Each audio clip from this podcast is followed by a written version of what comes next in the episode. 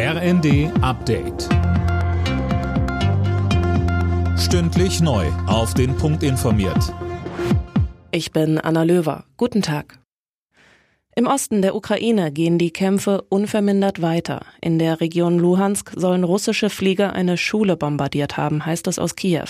Mehr von Dirk Justus. Dutzende Menschen sollen in dem Gebäude Schutz gesucht haben. Die örtlichen Behörden gehen von bis zu 60 Toten aus. Unterdessen versucht die Ukraine weiter ihre Soldaten aus dem eingekesselten Stahlwerk in Mariupol zu befreien und bittet dabei die Organisation Ärzte ohne Grenzen um Hilfe. Die Soldaten müssen herausgeholt und medizinisch versorgt werden, heißt es in einem Brief der ukrainischen Vizeregierungschefin Vereshchuk.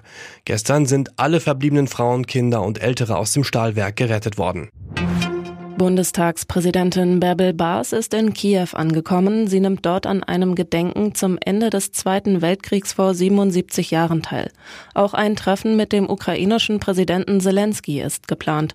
Baas ist die erste hohe Repräsentantin Deutschlands, die inmitten des russischen Angriffskriegs in der ukrainischen Hauptstadt zu Besuch ist.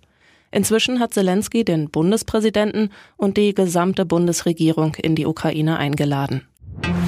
Bundeskanzler Scholz will sich heute in einer Fernsehansprache an die Menschen wenden. Anlass ist zum einen das Ende des Zweiten Weltkrieges heute vor 77 Jahren und zum anderen der Krieg in der Ukraine.